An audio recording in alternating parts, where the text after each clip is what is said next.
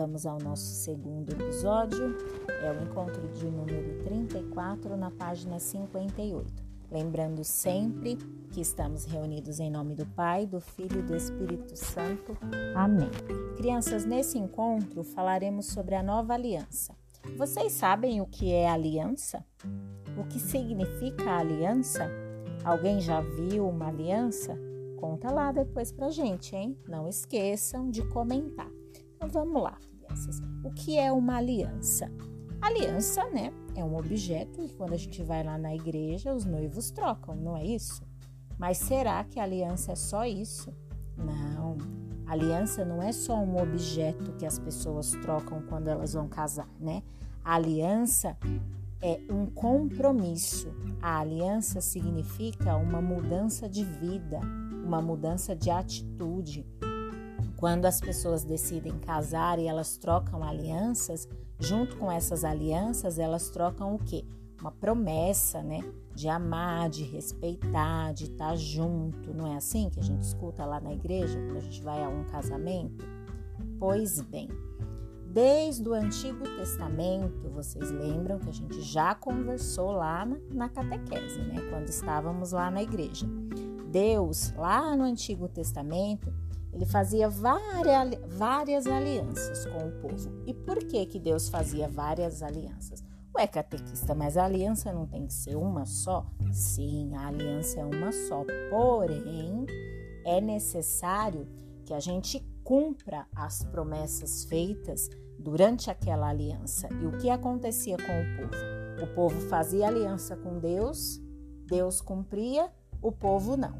Deus cumpria, o povo não. Aí Deus, por amar muito todo o povo, ia lá e fazia novas alianças. E o povo continuava a não cumprir. E Deus fazia novas alianças. Deus fez aliança com Davi, com Abraão, com Noé, com Moisés. Com Noé, vocês lembram do dilúvio?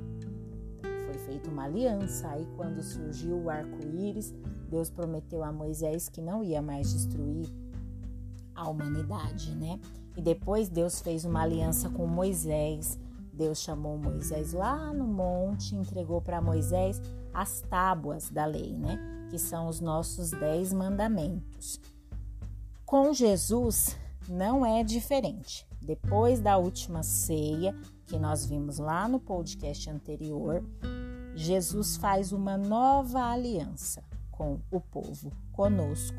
Uma aliança de amor eterno, né? Uma aliança aonde Jesus é, promete, né, ficar conosco, mas ele também deseja que a gente firme esse compromisso de estar com ele, né?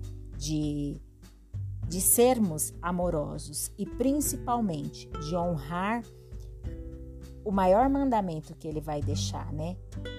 Que a gente deve fazer o quê? Amar uns aos outros. Esse é o maior mandamento que Jesus vai nos deixar, né? Porque ele vai dizer assim que não há um amor maior do que dar a vida por quem a gente ama.